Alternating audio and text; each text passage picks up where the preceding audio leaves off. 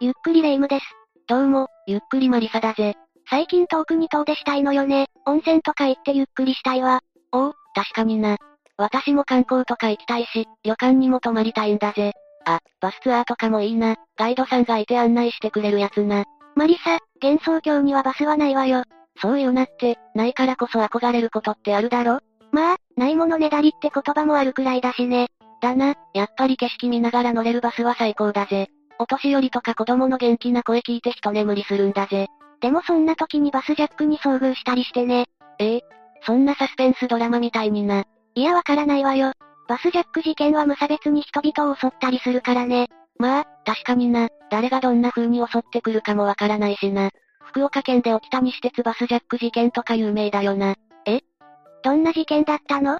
この事件はバスが乗っ取られたんだが、犯人は17歳の少年だったんだぜ。17歳どうしてそんなことを？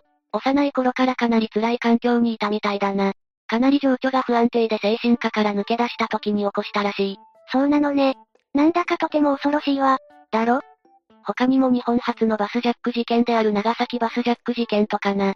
この時はまだ事例のない警察にとって初めての事件だった。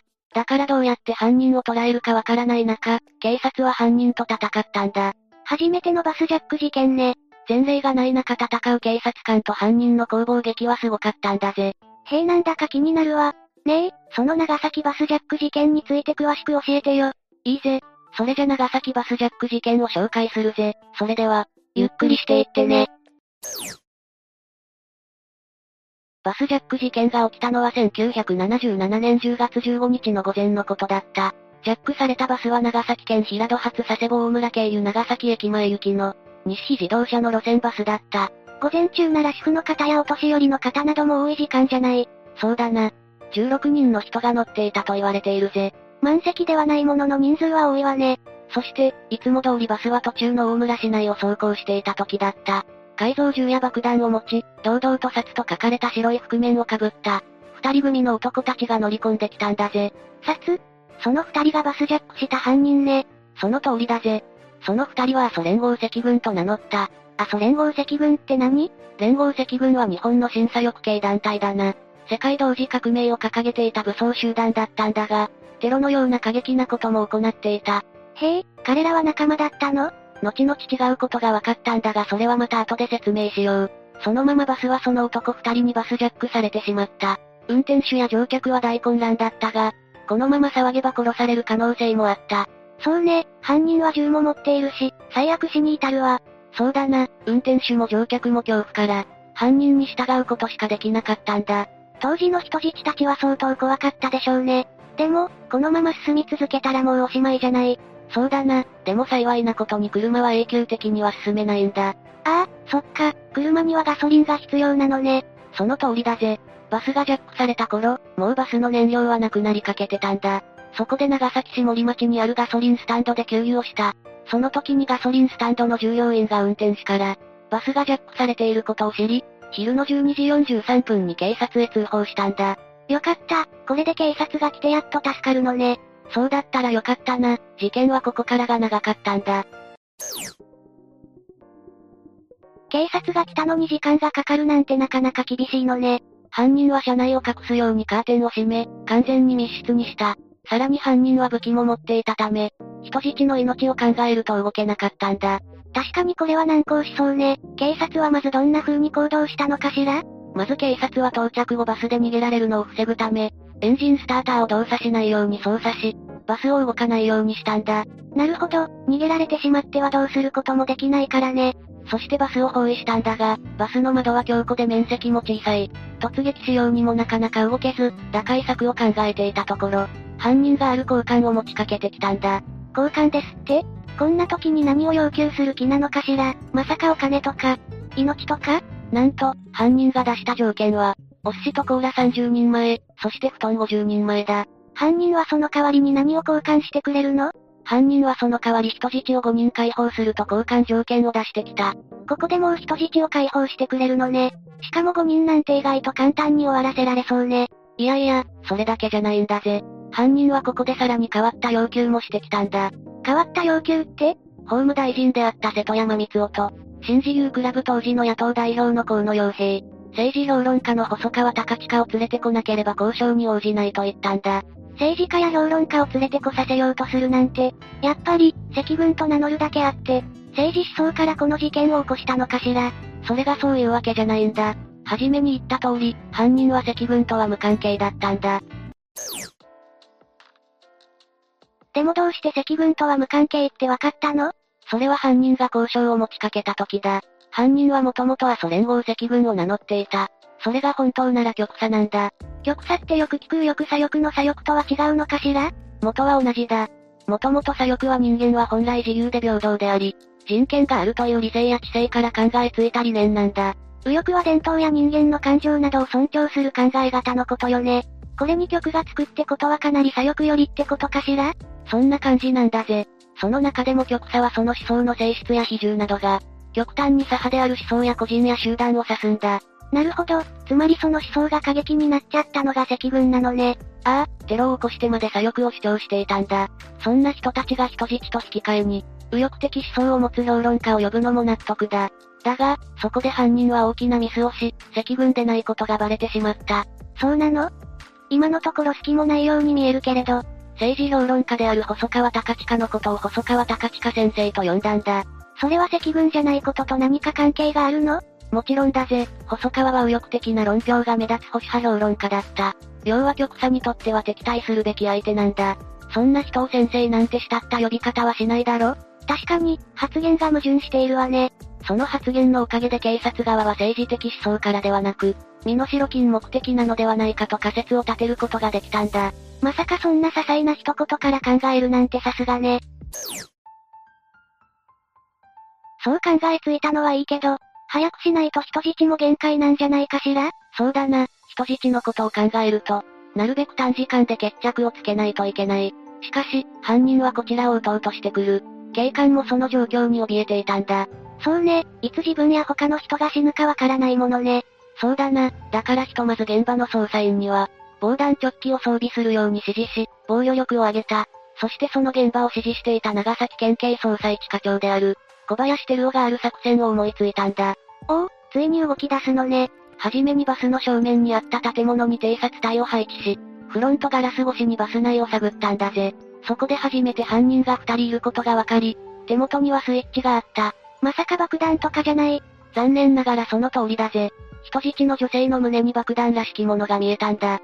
ひぃ、なんて最悪なの。さらに犯人は車内の窓に針金のようなものを張り巡らし、脅迫をしたんだぜ。窓が一枚でも割れたら爆発するとな。まあ、でもその針金は警察官が差し入れに行った際、針金の一部が外したが爆発しなかったため、女性の首に巻かれた爆弾は偽物と分かったんだ。ひとまずは安心ね。でもあとはどうやって人質を守りながら突撃するのかしら。まず小林は事件現場から300メートル離れた駐車場を確保。ここで突入の極秘訓練を開始したんだ。なるほど、想定訓練をするのね。そうだ、しかしその時はすでに深夜の0時10分。41人の突入部隊を集め、バスジャックされているバスと同じ大きさのバスを用意。そして、バスの周辺5箇所を囲み同時突入することにしたんだぜ。同時に突入するのはなぜなの？5箇所同時に来られると注意が散漫するだろ確かに、突入に成功すれば取り囲むこともできるしね。でもどうしてそんな案が出たのかしら？それは、犯人に差し入れをする時がきっかけだったんだ。ポリバケツで差し入れる時に犯人が窓を全開する。その時の隙間を小林は見逃さなかったんだ。その隙間は、かろうじて人間の体が入り込めるくらいの大きさだったんだぜ。じゃあ、その隙間から入ればいいのね。と言っても素早く小さな窓ガラスに、体をねじ込ませなくてはいけなかった。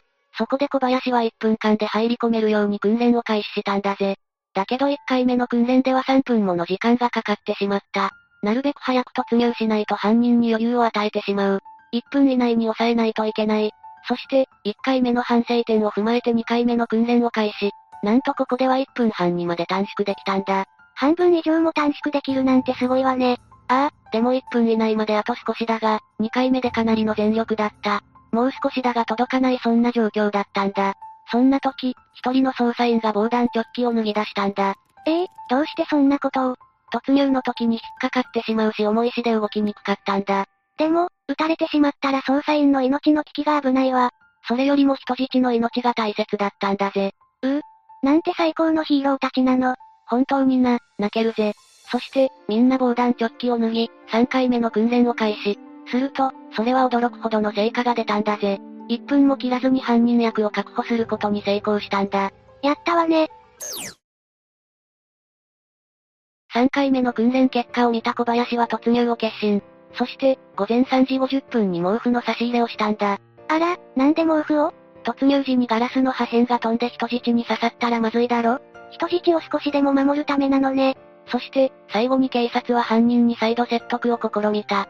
しかし、その時はすでに人質たちの体力は限界だったんだ。もう事件発生からほぼ1日経ってるものね。ああ、午前4時25分頃、警察官の一人が説得を続けた。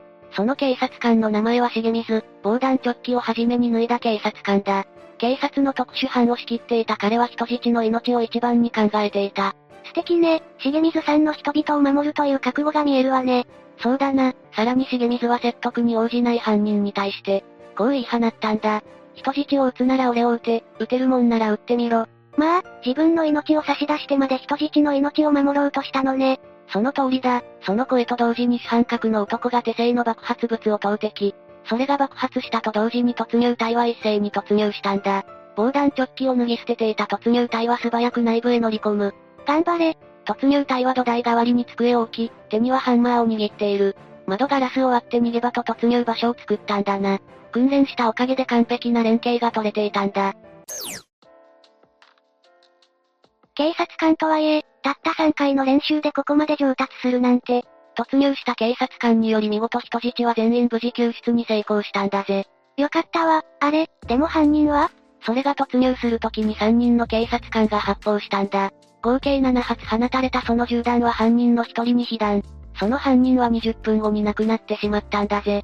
もう一人の犯人はどうなったの？もう一人の犯人も重傷を負ってそのまま捕らえられたんだぜ。そして、その犯人は裁判によって懲役6年が言い渡されたんだぜ。懲役6年ってなんだか短いわね。私もそう思うんだぜ。人質にはかなりトラウマを植え付けただろうしな。でもこれが日本で初めてのバスジャック事件だったのね。それにこの事件は犯人が射殺されて解決している。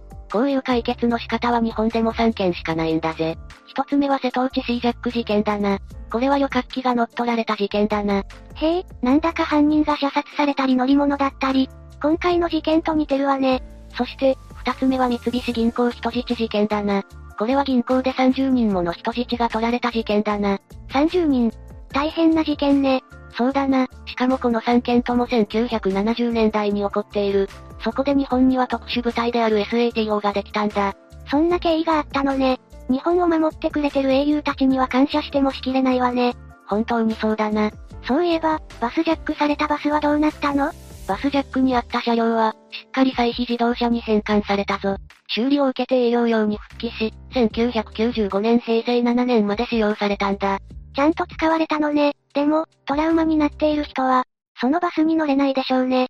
トラウマは克服するの本当に大変だからな。この事件は長崎放送とテレビ長崎が、突入から逮捕と、救出までの様子を全国に中継しているんだぜ。そのため、映像はしっかりと残っているんだ。じゃあ、その映像は今でも見られるってことなの？そういうことだな。ちなみに事件当日の夜、パトカーに対するカージャックを題材にした映画が、放送されていたが、それを中断してこの事件の中継が放送されたくらいだ。見ていた人は驚いたでしょうね。さらに長崎放送では事件発生当日、中継車を翌日のゴルフ中継のために準備させていたらしい。ゴルフ中継に支障が出るとしても中継車を事件現場へ行かせるべきだと、意見になり、人質救出の様子を中継することとなったそうだ。これはこの決断で正解だと私も思うわ。ちなみに事件が起きた平戸から長崎間の路線バスは、すでに廃止となっている。今でも笹から長崎間は高速バスにより、運行が継続されているとのことだ。まあ、この事件で廃止になったら困るものね。あ、ちなみにあの時重水が叫ばなかったら、別の作戦を考えていたんだ。あら、どんな作戦なの？警察は朝食として味噌汁を差し入れる。そこで犯人の一人が味噌汁の入った鍋の取っ手を掴んだと同時に、犯人を取り押さえ、バスに突入する作戦を検討していたんだ。まあでも、これは事件発生翌日の明け方の時間帯に突入が行われたから、この作戦は実施されなかったんだぜ。お味噌汁を、なんだか日本人らしい考えね。確かにな。でも、やっぱり作戦を考えた小林さんと自らの命を懸けた重水さん。この二人の発想と勇気に頭が上がらないわね。本当に素晴らしい二人なんだぜ。さて、というわけで今回は長崎バスジャック事件について紹介したぜ。それでは、次回もゆっくりしていってね。